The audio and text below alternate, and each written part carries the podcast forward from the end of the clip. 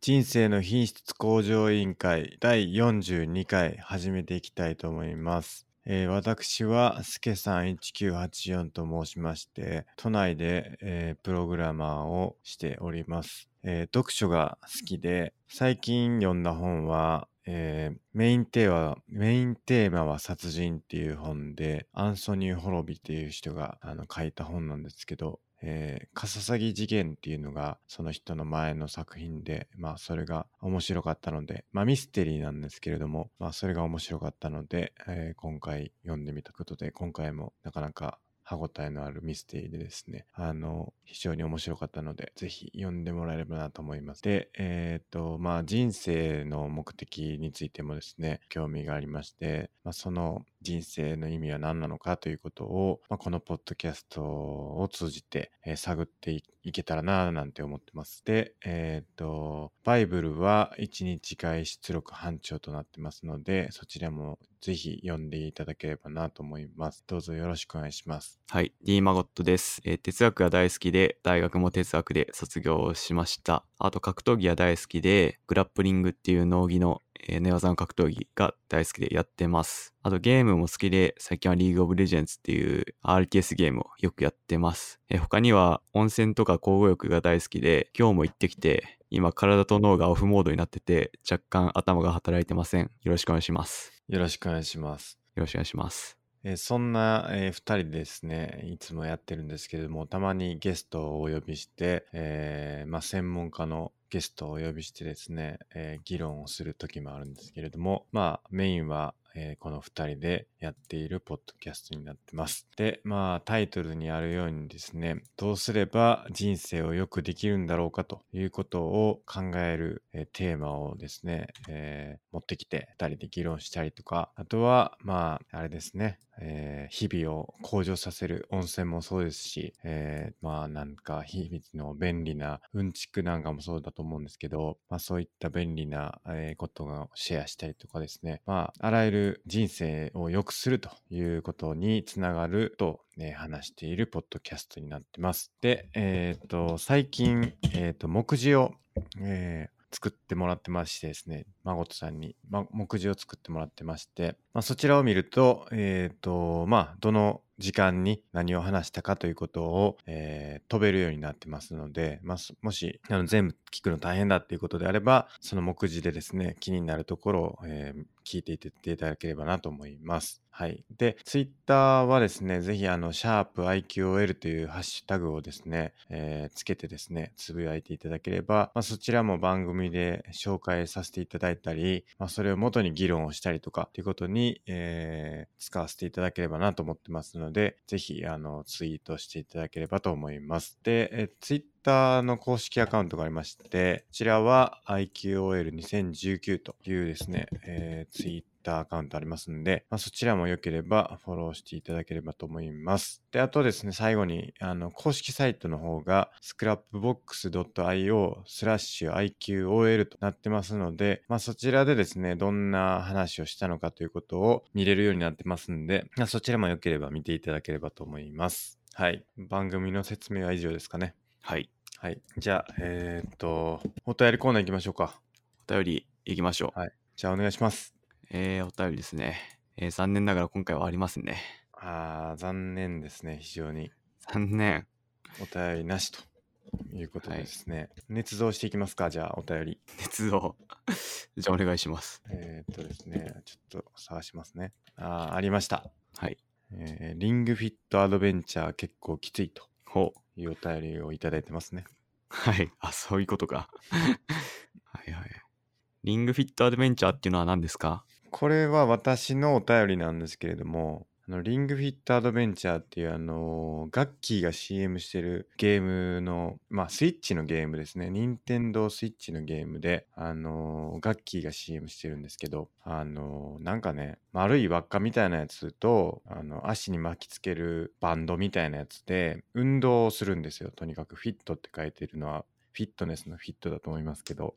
はい、あの運動をして冒険をするというコンセプトのですねあのゲームで、あの、ちょっと前まで僕はヒットボクシングっていうのをやってたと思うんですけれども、まあ、あれ大体1ヶ月ぐらいは続いたのかな、せいぜい。まあ、20回はやったんで、最低。まあ、1ヶ月ぐらいはやったんですけど、さすがにちょっと飽きてくるんですよね。やっぱ同じ動きというか、同じ動きではないんですけど、単調なので、まあ飽きてくるんで、あんまやんなくなったんですけど、あの、まあそれの、なんて言うんですかね、あの、別のゲームというか、まあもうちょっとゲーム性を高めたような、あの、フィットネスゲームなんですけど、結構面白いですね。まだ2日しかやってないんですけど、ほあの、なん、なんて言うんですかね、あの、フィットボクシングは、結構その有酸素運動的な方なんですけれども、このフィリングフィットアドベンチャーは、どっちかというと筋トレに近い、というか筋トレですね。どっちかというと多分。う。はい。スクワットさせられたりとか、あとはなんか三角筋を鍛える、なんかそのリングが結構硬いんですけど、リングをこう押し込んだりとか、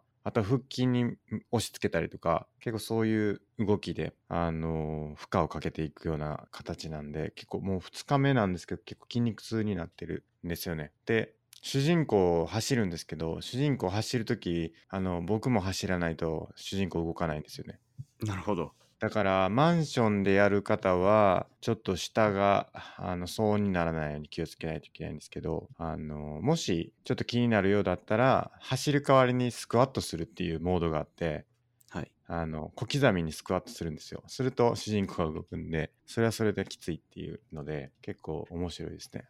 ほう。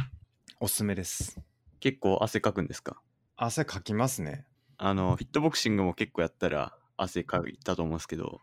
はいそれ以上に行きますかあの結構まあそれ以上っていうかなんかあんま続けられないんですよね。フィットボクシングはなんかもうちょっとやれるかなみたいな感じであの終わるんですけどあのリングフィットアドベンチャーはアドベンチャーモードのステージを2つくらいクリアするともうこれ以上無理ってなってちょっと続けられないんであのそれぐらいきついですね。ああ、じゃあ結構きついんですね。そうですね。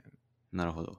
でなんかこう順番にやっていくとスキルみたいなのが解放されていってはい。新しい新しいスキルとかをゲットできるんですよね。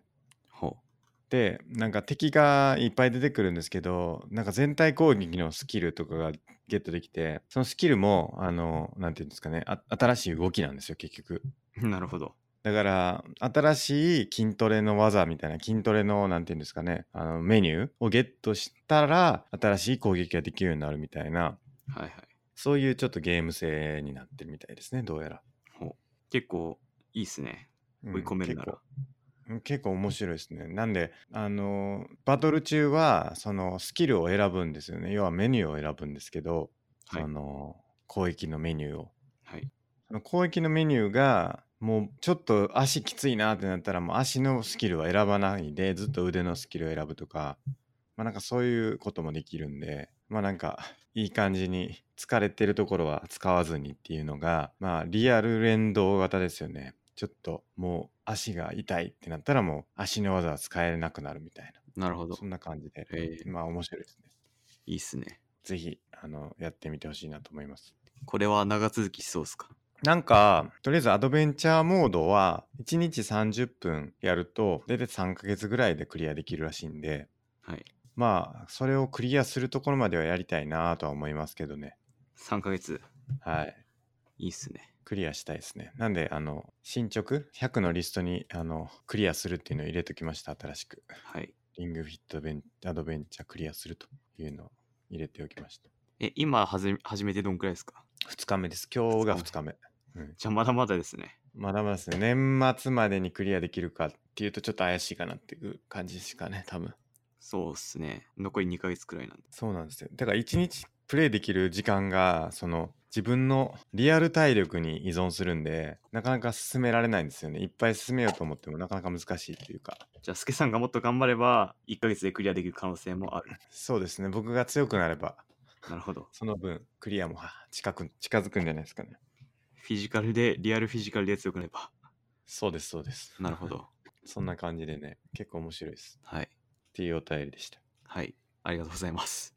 はい。あとは、あの、まごとさん、あれですか、交互浴ですか、今日は。交互よく行ってきました。どうでしたかあの、綱島にある湯煙のショーっていうところに行ってきて、はい。なんか綱島って温泉が有名なんですよね。あ、そうなんですね。はい。綱島温泉っつってほんと真っ黒な温泉なんですようーん。なんか色がコーラみたいなえ、そんなにえ、全部がですか全部の温泉が。そうですねまあそのなんだろう普通の水っていうかお湯の温泉もありましたけどその源泉使ってるのはそのコーラみたいなお湯で、はいはいはまあ、それ入ってきてあと岩盤浴もあってそこにい。いいですね。でスケさんおすすめしてたロウリュはい。 初体験してきましたああ、どうでしたかもうマジで熱波でしたねえ、あの暑いみー、たいうちわ、うちわのタイプですかタオルうちわですねうちあ、わうちわで。はいおっちゃんというか、にお兄さんがやってくれるやつですね。まあそうですね仰いでくる。はい本当暑い波と書いて熱波ですよねそのまんまが来たなみたいな、いや、結構暑いっすよ。はいい、っぱいでした。今日は平日休みだったんですかそうですね、僕は休みだったんですけど、まあでも世間的には平日なんで、そこまで混んでなかったとは思いますけど、うんうん。でも、ロウリュは人結構埋まってて、はいはい。人気でしたね。そうっすよね。はい。僕もあのー宮前平の神奈川県かなはい。宮前平って。はい。あのー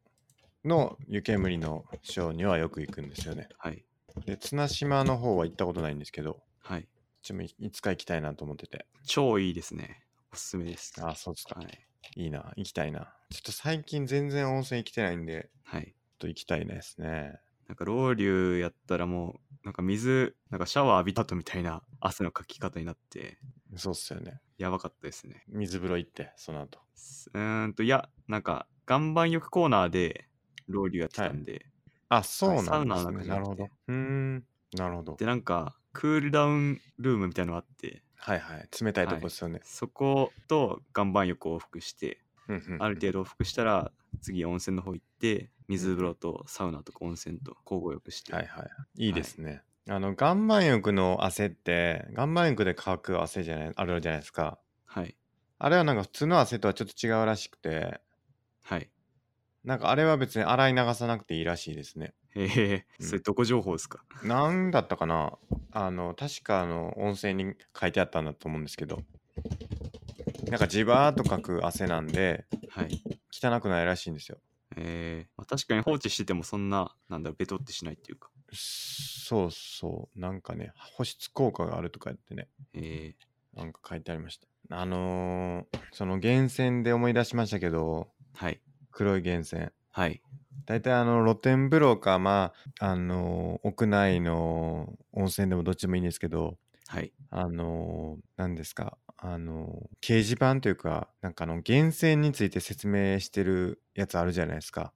あー説明文っ館ていう長かみたいな人。そうそうそう。この源泉はどういう効果があってみたいなやつ。ありますねあれ読むのがめっちゃ好きなんですよね、 僕。わかりますわかります僕も毎回読みますね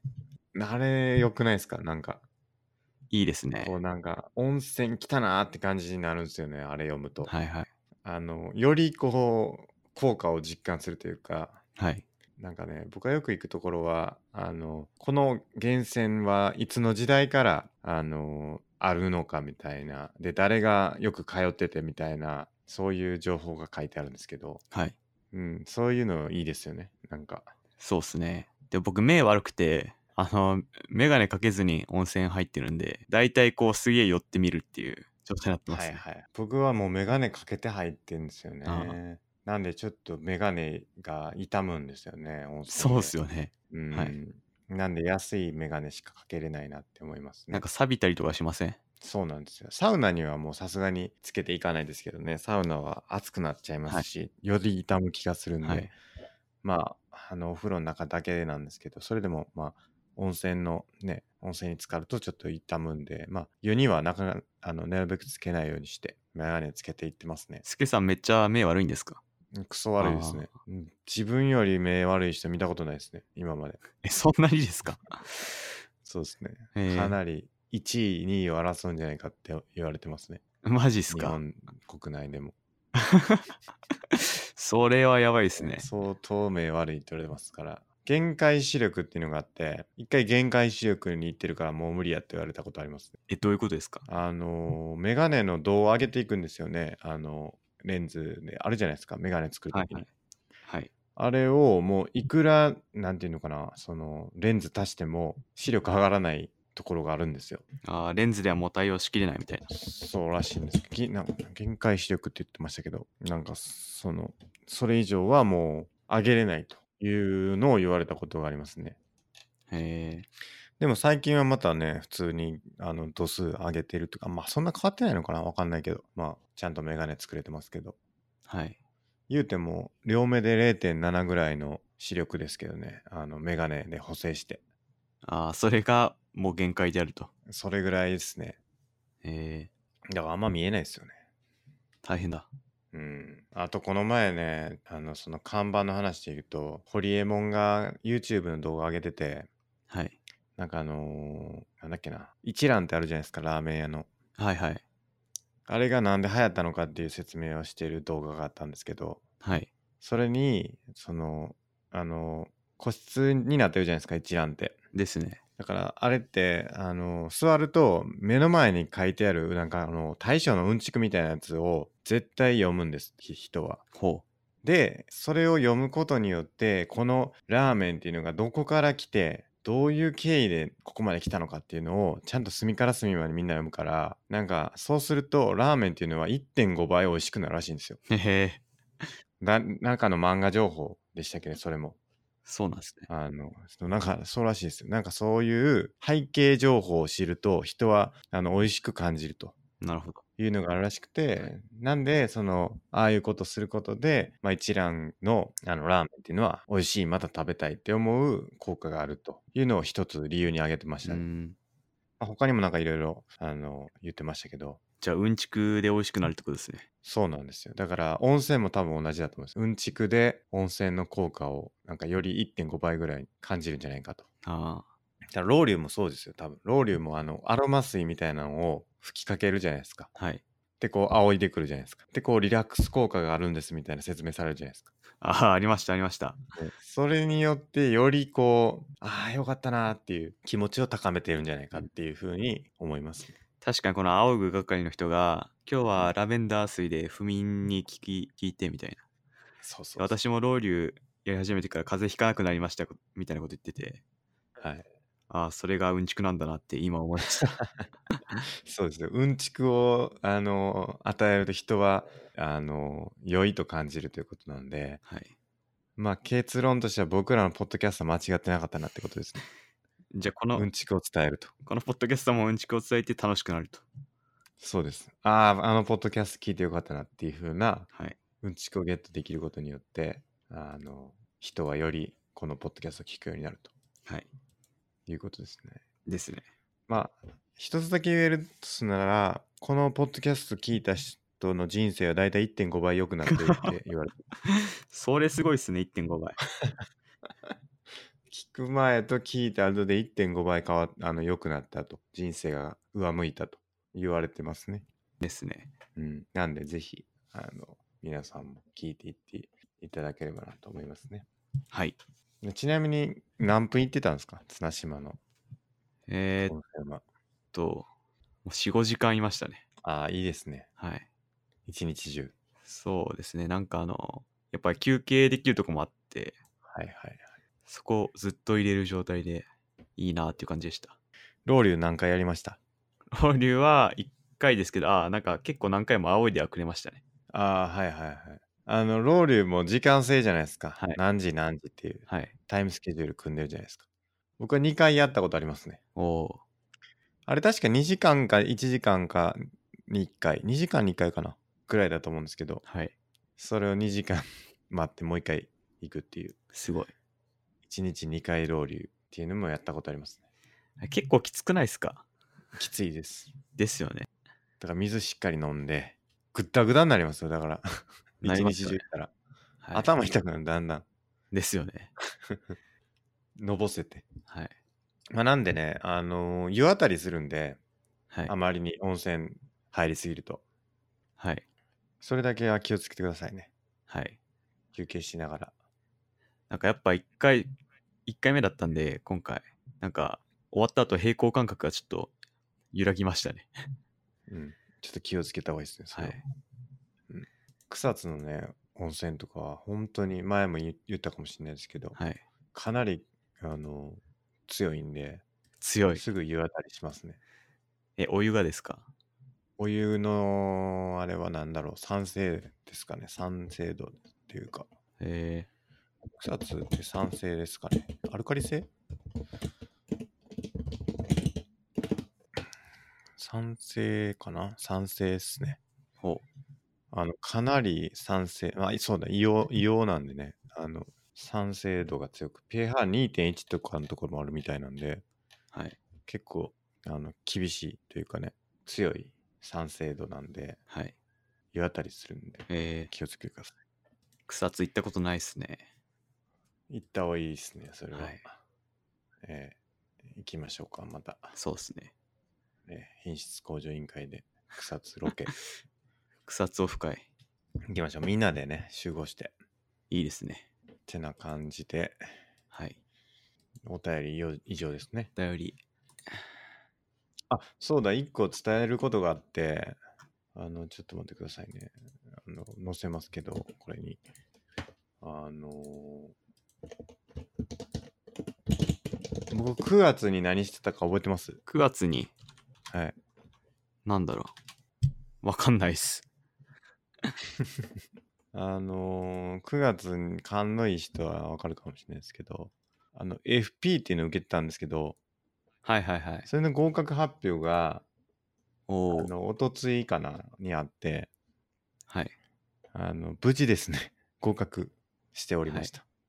やった。い、やー、届きました。そして合格証書が、今3級ですよね日、。3級合格ですね。はい。これでですね、あの、書いてありましたけど、あのー、2級受けるときに、ちゃんとこう、受けれるよということでしたね。はい。えーっと、3級の合格者は、実務経験がない場合、あるいは、えー AFP 認定研修を終了していない場合でも、2級を受験することができますと。ということらしいです。つまり、つまり、2級を受ける資格があると。なるほど。いうことですね。まあちょっと受けるかどうかは分かんないですけども、受ける予定はないですかちょっと一旦まだいいかなとは思ってるって感じですね。なるほあのど。一旦と今回のあの受験である程度のことは学べたかなと思うんで、はい。ちょっとまだそれはしばらくはいいかなと思ってます。なるほど。うん、一級を目指したりはしない。しないですね。ああ、そうか。ちょっとね、なんか、あの、なん何になったんだったろう、何なんだったろう、ん何なんだろうっていうことをちょっと最近考えてて。どういうことですかあのー100のリストとかもそうですけど、はい。ちょっとなんかあの、なんていうのかな、いろんなことが混じりすぎてて、はい。もうちょっとフォーカスした方がいいんじゃないかっていうふうに最近感じてて、はい。なんでちょっとそれを考えて、あの、FP はもう一旦ここで打ち止めでもいいかなという気がしてると。ほで、なんかもうちょっとあのー、どっちっすかあのー、あのー、何ですかあの CPU とう。か、はい。コンパイラーとか、ちょっと技術方面の、はい。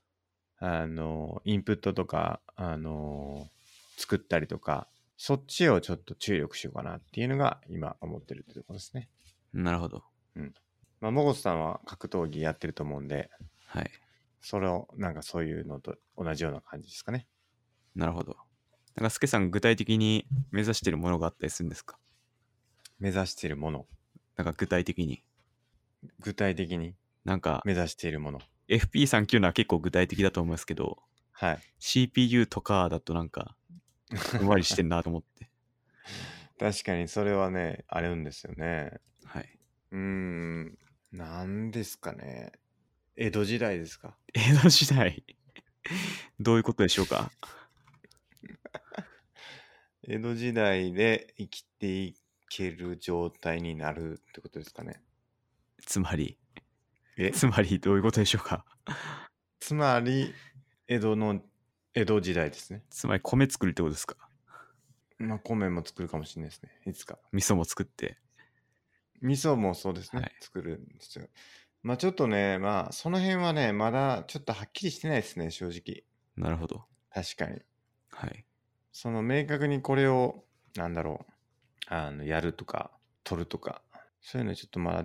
ちょっと未確定ですね。はい。でもまあ、とりあえず C のコンパイラーはやってるじゃないですか、今。やってるっていうか、ちょっと今中断してますけど、はい。やってるんで、これはセルフホストまでやるっていうのはやりたいのと、あとはこの前、あの、何ですか、ロスコさんと一緒に話してたあの CPU 作りとかもちょっとやりたいなと思ってるんですよね。はいはい。うん。まあ、まずその辺からかな。なんか最近高校生か誰かがなんかコンコンピューターの言語を作ったみたいな話題になってましたよね。あ、そうなんですか。はい、それ見てないかも。ちょっと調べたら出てくるかな。あ、出てきた。どうですか。今貼りますね。お願いします。スクラップボックスに貼りました。あ、なんかこれ見たかも。これ見たかもしんないですね。えー、海星中学校3年の上原直人さん独自プログラミング言語ブラウンわずか数週間で開発。すごいですね。素晴らしいですね。スケさんのライバルですかいや、ライバルっていうかもう、もう全然上だと思いますけど。まあでもスケさんもっと作るとこからですもんね。いや、でも同じじゃないですか、これは。同じ。えーこれすごいですよ。素晴らしいですね。やっぱり若者っていうのは素晴らしいですね。やっぱいますよね。すごい、すごい人って。うん。素晴らしい。はい、小学生もなんか作ってますね何か何か。科学や元素が大好きな少年が開発した学習教育ツールは元素と元素記号がゲーム感覚で覚えられるキャプチャーザエレメンツとはい。これ10歳うん素晴らしいですねですね。まあこれはもう、まあ、素晴らしいとしか言いようがないですね はい。素晴らしい。えー素晴らしいですね。まあ、ちょっと僕も負けないように、負けてますけど、まあ、あの励みにですね、これを励みに頑張っていきたいなと思いますね。はい。うん。そんなところですか。はい。何でしたっけ、えー、あ、そうですね。FP 受かったって話ですね。はい。えーそうそう。じゃあ、今日のメインテーマいきましょうか。はい。早速ですが。今日は何でしょうか今日は、えっ、と、まごつさんからいただいてまして、はい。あの、前回ちょっと話した話ですね。えっ、と、何でしたっけえっ、と、前回の、えっ、と、デイビッド・ヒュームの話ですね。はい。あの、ちょっと話してましたけど、えっ、と、まあ、倫理っていうのは結局共感だっていう話がありましたと。はい。で、それと、あのーなんていうのかな、その理性っていうのが、あの、どのように変遷していったかと。まあ、要は理性と共感っていうことを、ちょっとテーマに、えー話していければなと思っていますとはい。いうことですね。はい。これはどうしますか理性ってまあ今までもちょっと話したことありますよね。理性に関しては。共感は前回ちょっと出てきたぐらいで多分あまり話したことはないのかもしれないはい。ですかね。はい。多分。はい。そうですね。で、理性っていうのは僕の理解では、えっ、と、ソクラテスの、まあ、よく生きるっていうのは僕らよく言ってると思うんですけど、そのよく生きるっていうものの、よくって何ですかっていう話の流れの中で、えー、よくっていうのは、えっ、と、なんていうのかな、その人間の、あの人間らしく生く生きることっていうのがよく生きることちょっとこれ誰が言ったかっていうのを忘れましたけど要あの人間らしく生きていく、えーその機能を発揮することだから、えー、と例えばハサミが良いっていうのはそのものを切るっていう機能をちゃんと発揮していることが良いとするならば、えー人間の欲っていうのは何かっていうと人間がよく生きるっていうことは何かというと人間にだけ与えられている特性っていうのはその理性を働かせることであるとはい。なので、えーっと、よく生きるっていうのは、えー理性的に生きると、うんいうことであるという文脈で出てきている言葉なのかなというふうな理解ですね。ちょっと僕ももうちょっとこれ整理したかったんですけど、書いてたメモどっか行っちゃって、あの、忘れちゃったんですけど、ちょっとその先ちょっと補足してもらっていいですかそもそもじゃあ違うっていうのもあるかもしれないですけど。まあ多分そのソクラテスが人間の本質をよく生きることって考えたのは多分大体間違ってなくてよく生きようって言ってるのはその通りなんですけどまだ結局そうその考えとあの反してるのがだいぶ後になってサルトルの考えなんですよね。サルトあルどういうことですか、はい、サルトルは実存は本質に先立つって言ってましてあの前もちょっと話したかもしれないですけど人間っていうのは本質はないとうん言ってまして、じゃなくて我々がどう生きるかによって我々っていうものが出来上がっていくみたいなこと言ってて、ああ、言ってましたね。はいまあ、そのう点んソクラテスがまず本質は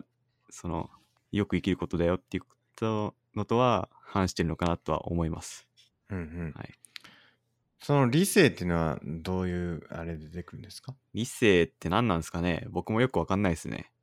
なんだかな理性っていうのは確かアリストテレスでしたっけ誰だろうな最初に使い出したのはこれかな理性アリストテレスじゃないかな確かえー、とアリストテレスによる人間の定義人間は理性を備えた動物であるはいっていう言葉があるらしくて、はいまあ、単に感覚を通して諸事物を知るだけでなくロゴスとして理の理性を介して事物をその本質において把握し概念的に認識するのが人間の理性であると。うんなんか理性ってなんかもう一個分解できた記憶があるんですけどちょっとなんかその話どっかでしたことがある気がするんですけどちょっと忘れてしまったな。カントですかカントでしたっけ純粋理性と実践理性ですがああまあそれもそうなんですけどはいなんか、確か僕が、あの、よく、良き人生についてっていう本を読んだっていう話の時に、その本に書いてあったのは、もうちょっと違う話で、ほ何だったかちょっと忘れちゃったんで、ちょっともう一回再読しないといけないなと思うんですけど、理性っていうのは、純粋理性と、何でしたっけ実践理性っ実践理性か。に分けられるていうのがカントですねなんかそれとは違う分類があるってことですかあ分類というよりかは、はいその理性的、理性を働かせるっていうのは何なのかってことですね。ほっていう説明人間は理性的理性を働かせることができる動物であるとで理性を働かせるってじゃあ何なのって話だと思うんですけどうはいはい何なんですかね理性を働かせるって、うんうんなんか僕は理性ってだいぶ都合がいい言葉だなって思ってますねなんかだいぶ最近の哲学とかって理性って不完全だよねみたいな方向に進んでると思っててそれはドストエフスキーとかまああとレヴィ・ストロースとかなんかそういうとこでなんかまあ理性っつってるけど結局はなんか文化的な枠組みに入ってたりするし人によって違うしみたいな話もあったりしてなんでそれより前とかそれこそソクラテスとかカントとかってあとなんだろう、えーデカルトデカルトも最初の方法除説の一番最初になんかそういうこと言ってるんですよね、良識とは人間になんか一番平等に分け与えられてますみたいなこと言ってたんですけど、まあ、そもそもなんか本当にそうなのかなみたいな理性ってよくよく考えてみるとだいぶなんかあやふやなもんだなとはずっと思ってますねうん、はいあやふやなものだからいや見解としてさあやふやなものなんだっていうこととして今は理解されてるってことなんですかね多分そうだと思いますなるほどはいじゃあそのあやふやとされた理性ってどんなものなんですかねと言いますとあなんか僕は理性っていうのはあまりよく分かってなくてはいそのどういうことが理性であってどういうことが理性じゃないのかなっていうのがよくわからないですけど、あー僕もわかんないっすね理性って何なんですかねうん、何なんだろう理性って何なんだろうなウィキペディア見てみますか理性ちょっと見道理を考えるなんかウィキペディア見てもやっぱふんわりしてますね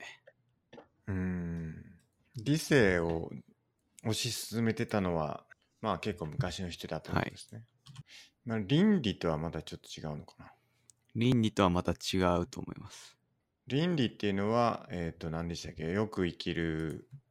善悪の話ですね、倫理は。善悪か。善悪の判断基準としての理性って考えられるんですか善悪はどう判断するのかっていうことって。まあ、考え方によっては理性が考えるとも言えるかもしれないですね。ちょっと理性についてはよくわからんな。まあ、そこは関東は分けたんですよね。うんうん。真偽としての純粋理性と善悪としてはいの実践理性で分けました。ちょっともう一回じゃあそこを復習お願いしていいですか関東、まあ、関東っていうドイツ人の哲学者のまあ考えなんですけど、はい。はい。まあ、関東が言うには理性には2種類あって1つが純粋理性って言われるそれは 1+1 は2とか真偽に関するものを判断する理性っていうのがあってそれとはもう1種類あってもう一つはもう一つが実践理性って言われるものがあってそれが善悪のことについて扱う理性っていうのがあるよって言ったのが関東ですねで、実践理性の中に低減名法と加減名法っていうのがあるって話でしたよね。はいそうです確か。なるほど。はいじゃあなんか今日、今回取り上げようとしてるのは結構実践理性なのかもしれないですね。それでいくと。そうですねうん関東的に言うとそうです、他になんか理性について話してる人はいるんですか理性か。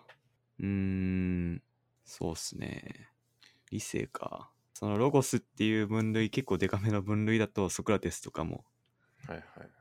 言ってますね。善のイデアを見たから、我々は善悪がわかるんだみたいなうん。ことを、それなんか結構実践理性の良い悪いがわかる。そうですね。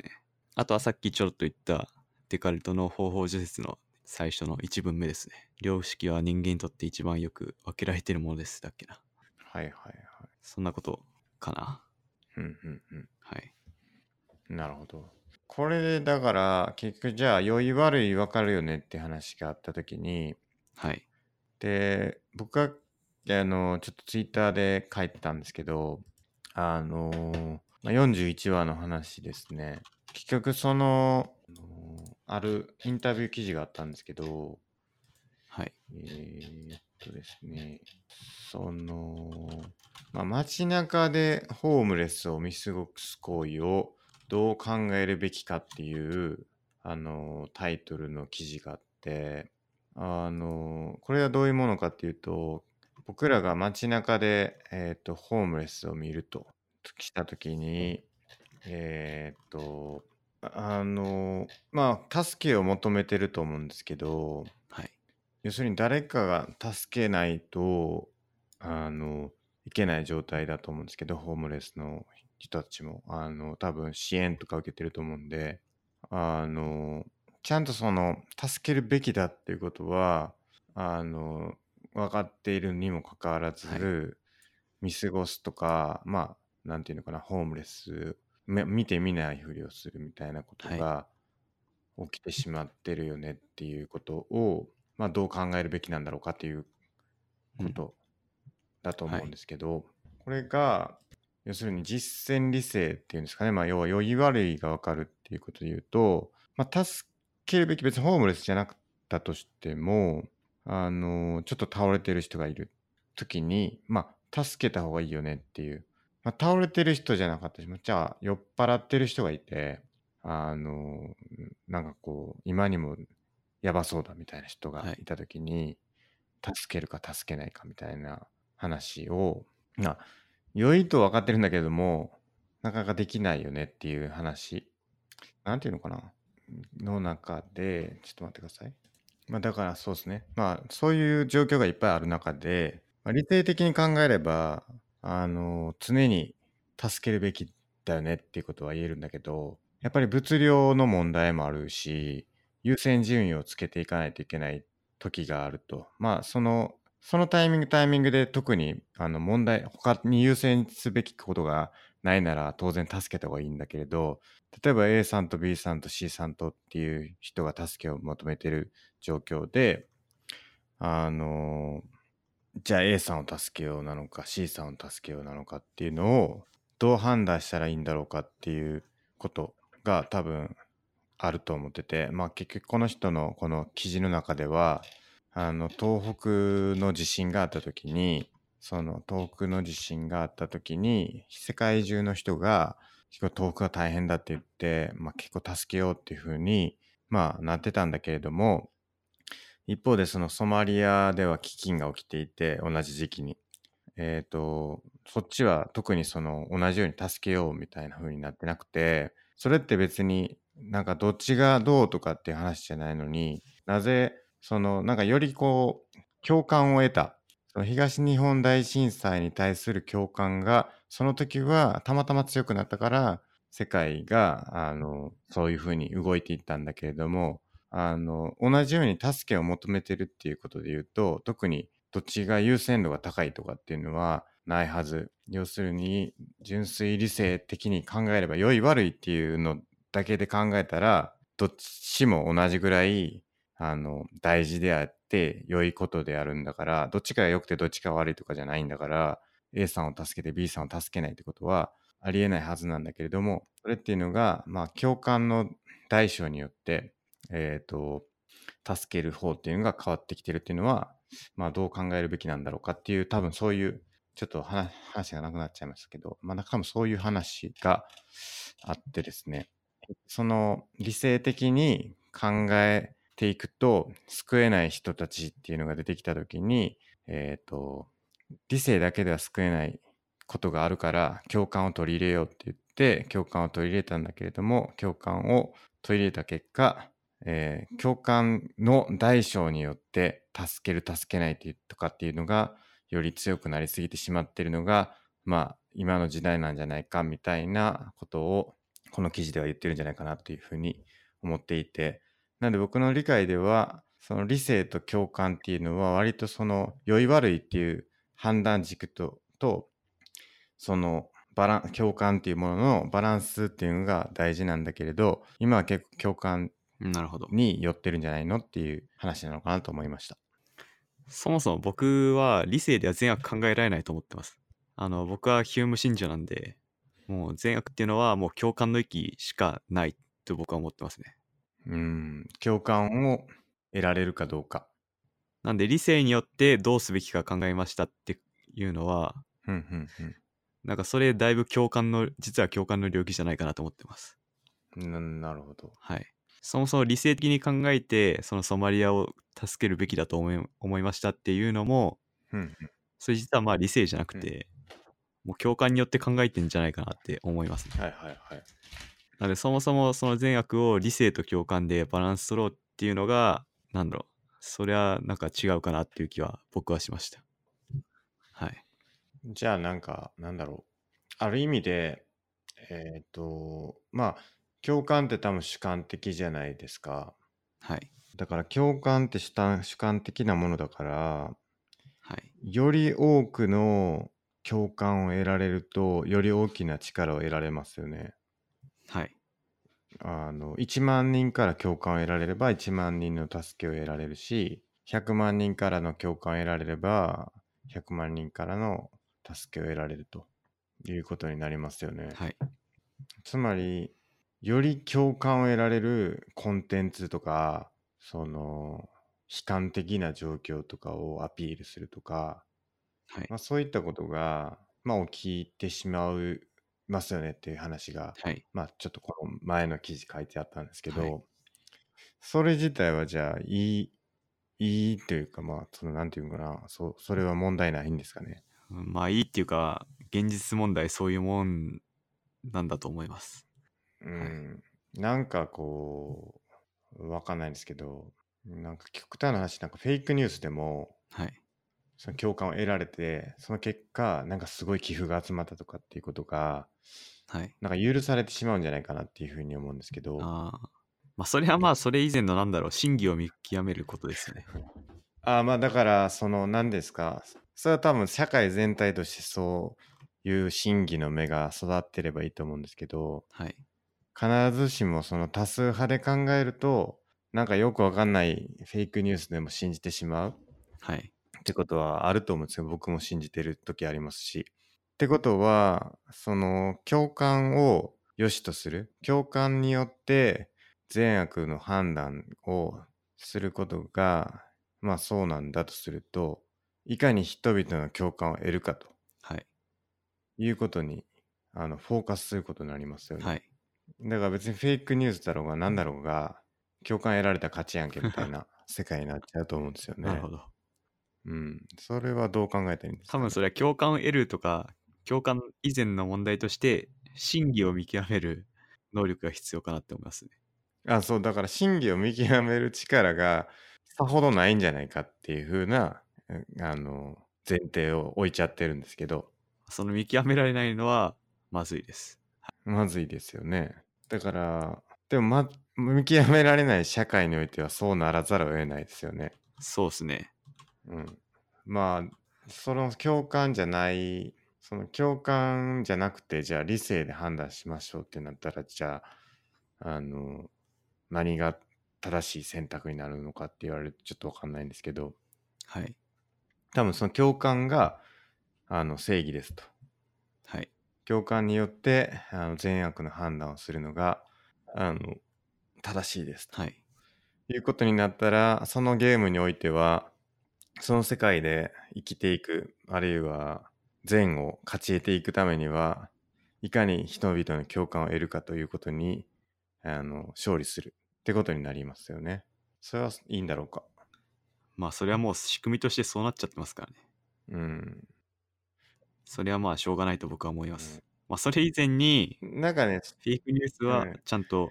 見る組合は必要だと思いますけどね。えーいやだからその真偽がじゃあ例えばちゃんと見抜けるとして別に嘘はついてないんだけどまあ嘘はついてんのかなんかちょっと大きく言ってるみたいなだからちょっと大きく言ってる時点で嘘ついてるって話ですけど、はいなんかまあどこまで言っていいんかみたいな問題なんかその事実を事実として伝えただけでは共感得られない、よりこうストーリーを持たせたりとかはい。なんかこう、なんていうのかね、悲観さとか、その、うんい。かにこう、辛いことなのかっていうことを伝える写真なのかわかんないですけど、はい。そういうなんか広報の力みたいなのが、すごくこう、大事になってくる。確かに。いや、なんかそこに対して、まあ、この人は問題意識を持ってるって言ってるんですけど、はい。まあ僕もなんかそれはなんかどうなんて思っちゃうなーって思って、共感をいかに得るかっていう競争はい。うん。まあ実際そうなってますからね。うん。東に東日本大震災だって、まあ、それこそストーリー性を持ったインパクトのある映像を流したからこそ日そう。本中から集まったわけでそう。でそれよりまあひどいとか、まあ、それ以上同じくらいかもしれないですけど似たようなひどい事件っていうのはまあ世界中で起きてるわけで、そうですよね。はいまあ、でも結局全部を平等に我々が扱うなんて無理だし、うん。まあ、正直そう平等に扱うべきだっていうルールも別にないと思うんですよね僕は。うん。なるほど。なんで自分がそれこそ共感とか好きな尺度でうん。払いたいとこに寄付を払えばいいし、うん。まあ、そこで払ったことに対してああだこうだ言うのは別になんか、なんていうんだろうそういうそう言われる筋じゃないと僕は思ってるんで、なるほど、なるほど。はい、それはそれで僕はもういいんじゃないかなって思ってますねうんうんうん。そこにその倫理観みたいなのはどこまであるんだろうかっていうのもあると思ってて。はいまあだから結局嘘つくとか、はいフェイクニュースにするとか、はい共感を得るためにですよ。はいはいまあ、それを見抜く力があれば、まあ、そういうのやっても全く見抜きされないけれど現代においてはそんなにこう見抜く力もないからまあやったもん勝ちみたいな世界になってますよねはいある意味でそうですねうんこれはもうあの2ちゃんのひろゆき氏の名言じゃないです か嘘を嘘と見抜ける人でないと難しい そう難しいんだけどそのだから結局難しいからこそその、うん、まかり通っちゃうわけですよねはい結局そのこの前もなんかねエンジニアのあのスクールが炎上してたんですよ知ってます ああ、知ってます。なんかパクったとかですよね。あそうですそうですパクった言うてねでもあれもね炎上でめちゃくちゃ注目度が上がってはい。で結局その注目度上がった結果フォロワーが増えて はい。あの、スクールの受講生も増え て、結果的に儲かってるんじゃないかっていう説があって、はい。だからその、なんていうのかな、その悪いことやってるのにもかかわらず、その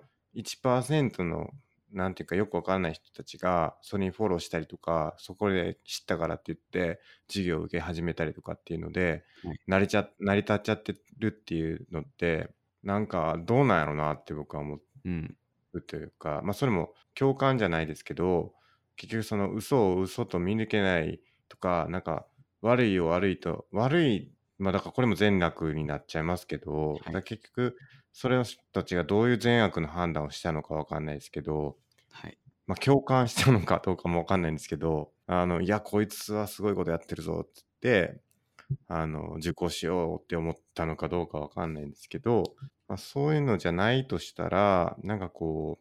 う結局そのう良し悪しをちゃんと判断できない人たちにをターゲットにしたやり方っていうのがまあまかり通ってしまううん。っていうのはなんかあんまり健全じゃない気がして結局その共感を得るためにやってることっていうのは倫理的なに良いことなんだろうか悪いことなんだろうかっていうことはどう考えたらいいのかなっていうのは思いますけどね。なのだから共感を得る共感を得られることが良いんあ違うな良い悪いの判断は共感によってできるって話でしたっけそうです。善悪は共感です。善悪は共感ですよね。だから共感を得られることは善であるっていうことですかね。まあ、それとはちょっと違いますね。違うどういうことですか共感によって善悪を判断してるってことで。共感によって善悪を判断してるっていうのは、もうちょっと補足するとどういうまあ、これはことになる共感、なんかその人が、なんかかわいそうだなって思ったら悪だっていうし、まあ、その人がなんか嬉しいなって思うなら善だなって判断するし、みたいな。まあ、僕の理解だと、そなのる人の立場に自分が立ってみて、みたいなうんうんことうじゃん。ないかと僕は思います。うんなるほど。つまり、と僕の視点でいくと、これはきっと、うんなんか難しいな。なんか結局、あ、なんてかわいそうなんだって思う、例えば、ようなストーリーを作り上げることに関しては、そういう人がいたとするじゃないですか。フェイクニュースでかわいそうに思ってもらうとかっていうのを作る人がいたとするじゃないですか。でも、そのフェイクニュース自体を見ると、すごくかわいそうだっていうふうに共感するとしても、そのストーリーっていうのが実はフェイクニュースによって作られたものなんだっていうその裏側のことに対して目を向けると全くなんだろう許されないというかこれそれはあものすごく悪なことをやってるんだっていうふうに思いますよね。同じなんだろうフェイクニュース自体には共感するんだけど共感してこうあこれは善だって思うんだけどそれを作り上げてる人に対して目線を向けるとあのそれは悪だと思うことがありますよね。うん、だからなんだろうでもその悪っていうのが隠されてるのかななんて言ったらいいんだろうちょっと戻そう共感によって善悪を判断できるあわかった共感でかわいそうだとか良いだろうとか助けたいっていうふうに思うことをまあ善だとするじゃないですかまあそれはもう分かったというふうにじゃあそれ分かった上で明らかに自分は悪をやってるって理解しながら要するにこの行動っていうのは絶対ひ知られてしまうと共感は得られないつまり自分のやってることは悪だっていうふうなことを理解しながらやるやってる人っていうのはいっぱいいるじゃないですか。うん、まあ犯罪を犯す人ってみんなそうだと思うんですけどはい。そそれが結果的に何らかの共感を得てる共感を得て善につながるとするならばはい。 それはうん結局そのその行為っていうのは何なんだろううん善なんだろうか悪悪なんだろうかっていうのはどう考えたらいいんだろうなってちょっと思ったんですよ。なるほど。ちょっと具体例をつ作っていただけますか。 だからフェイクニュースって多分そうだと思ってて、フェイクニュースを作ることっていうのは、まああんま良くないねって、まあ、まあだからそうか、結局でも最終的になアウトプットだけで考えるべきなのかな。つまり。えっ、と、まあ、フェイクニュース作ることってじ自体がそんなに悪なんかって言うとあると、まあ、そうでもないかもなっていう話はあるんですけど、まあ、例えばものすごい悪だとするじゃないですか。フェイクニュースを作るっていうこと自体が。で、それはもう作る人たちっていうのは分かってて、まあ、悪の行為を成してるわけですよね。なんだけれども、そのフェイクニュースを見た結果、寄付しようっていうふうに世界中の人たちが思って、寄付に動いたと。で、寄付する行為っていうのをあの例えば助けたいとかっていうその気持ち共感をもとに善な寄付っていう行為をやるっていうのが生み出されてるとはいいう状況だと思ってて、その時の最初のフェイクニュースを作るっていうその極悪な行為っていうのは本当に悪なんだろうか 善なんだろうかっていうのはちょっとよくわからんなって思ったんですよね。じゃあなるほど。例えばうん、あの、僕の理解だと、まあ、ある国が、まあ、困ってましたと。まあ、食料不足かなんかで。で、ある人がフェイクニュースとして、その国のある架空の少女を作り上げて、こんな、ま、貧しい生活をしてますと。フェイクニュースを流しましたと。まあ、その結果、その国に寄付が集まりましたと。そうですね。その場合、全額はどうなるんだっていう話ですか。そうです、そうです。なるほど。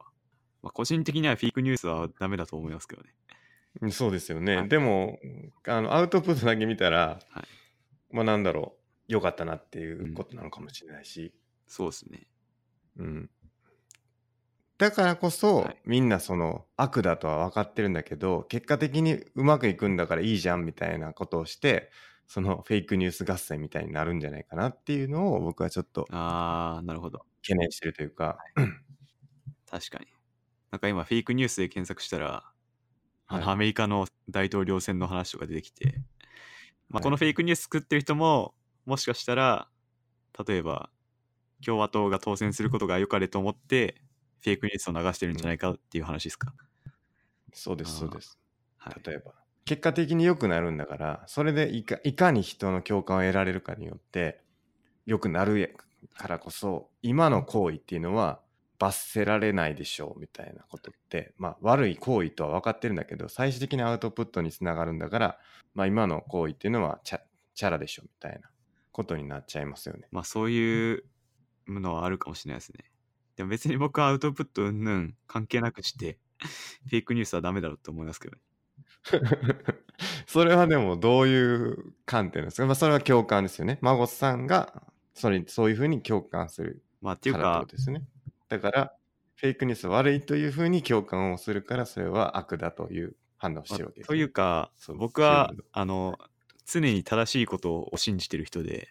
もう嘘は悪だと思ってるんですよ僕は嘘そのものがダメだと思ってるんでこの嘘をな嘘を世の中に流すって重罪だと僕は思っててなんかそういう点でフェイクニュースを流すっていうのはあのなんだろう間違ってんじゃないかなって思いますねうん。え、その嘘は重罪だっていうことっていうのは、まあ、悪ってことですよね。そうですそれはどこから来てるんですかそれはもう僕の信条ですねそれは理性ではないんですかそうですね理性ではないと思います信条っていうのはまたちょっと新しく、その善悪の判断基準に出てきたと思うんですけど、まあある意味共感も信条じゃないですかねなるほど。はい。もうこれはもう僕のなんだろう。リンゴが好きかバナナが好きかの状態ですけど、なるほど、なるほ僕はど。嘘が嫌い。だから嘘を流すのはダメって僕は思ってます。なるほど。はい。まあそこを突き詰めていくと、結局そういう何をしちゃダメかって我々を取りし取り締まってるのはもう法律だけじゃないかなと思いますね。はいはいはい。そう言ってましたね。なんかその話も書いてあった気がするな。前した覚えがあります。ええ、なんで、結局どこまで行っても善悪ってまあ根拠がないし共感だよねっていう、まあ僕のフェイクニュースはダメだろうも含めて。共感。はい。だからそのそういう信条を持つことに対してし共感する人は嘘はダメだっていうことに善、あまあ悪っていう判断をしてるってことですよね。そうです。まあ人によってだいぶその共感も変わると思うんで、まあ共感イコール信条だと思いますけど。うん。っていう時に、あの結局物差しが必要だっていうことになって、はい。で、その物差しっていうのは法律ですよっていうことですよね。そうですね。うん。じゃあその法律はどうやって決めるんだっていうことになりますけどね。もうそれは民主制ですからね。投票ですか。多数決ですよ。多数決ですよね前回の話で北朝鮮なら将軍様が決めたら法律です。それは国政次第ですね。でも、国なのかっていう、まあ、国際法とかもありますよね。はい。国際法っていうのはどうやって決まってるんですかわかりません。国同士の話し合いで決まってるんですかね。まあ、条約とはまた違うんですよね、確か。うん。結構ガバガバだってなんかテレビで聞いこ聞いたことありますけどね。国際法って。まあ、法律で決められてることはい。に関してはそれでいいような気がするんですけど、はい。まあ、結構そういうんじゃない部分とかもいっぱいあるじゃないですか。はいはい。そのさっき言ってたみたいにホームレスの人を見た時に助けるか助けないかってはい。別に決められてないですよね法律では。ですね。うん、なんかその時に勝ち合うとか争うとかっていうことが起きると、うんなんか難しいですよね。そうですね。うんまあ、法律は最低限の道徳とか言いますからね。うん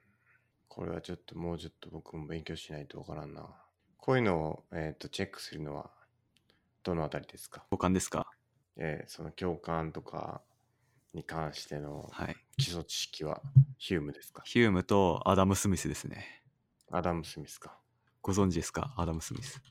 神の見えざるそう天ですの人でしたっけええそれしか知らないですね。国風論。そうです。読んでないですけどね。あの 僕も言うて読んでないんですけど。アダム・スミスが共感って言ってヒュームもそうだよねって言ったとこまでしか僕は知らないですけど。ああ、道徳感情論ってやつですね。ある人がい、え端的に言えば同感。あ、いや、ウィキペディアで端的に言えば同感、シンパシはー、いまあ、。つまり共感のことですよ ね。ある人がインチキをしたり、盗んだりをして、他の人がしないのはなぜなんだろうっていうので、人間がどれだけ利己的にだと考えられていようとも、人間の本性には明らかにいくつかの原則があり、その原則ゆえに、人が他人の幸福に関心を寄せ、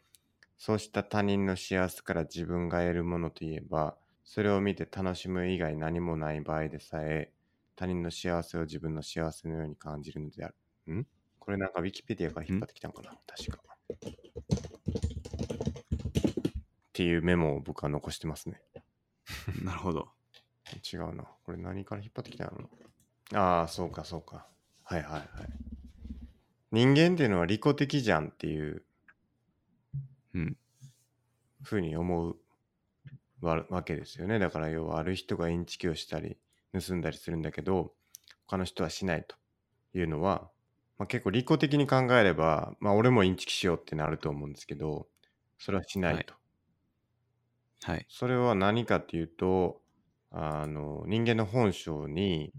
えーと人が他人の幸福に関心を寄せると。でその他人のその幸せから自分が得られるものっていうのはそれを見て楽しむ以外何もないつまり自分にはそれをなんか見てああよかったねって思う以外何もない時でもその他人の幸せっていうのを自分の幸せのように感じるっていう、うんあの原原則というかそういう本性があるからなんだっていうことを言ってるのが道徳感情論だっていうことを僕はメモしたみたいですね。うん。鋭い。うん、そうなんだな。はい。あ、これあれか。やばい経済学のメモか、俺の。そうらしいです。はい。あだからそうこのこの辺は結構そうですね確かに言ってた議論なのかもしれないですけどでもさっきの話だとフェイクニュース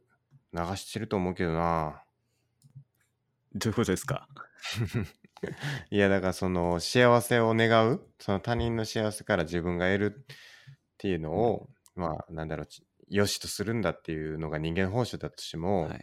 インチキをしたり盗んだりする人っていうのはいるじゃんっていう話なんですけどはいはい。いや、それは間違いないですね。うんいます ね。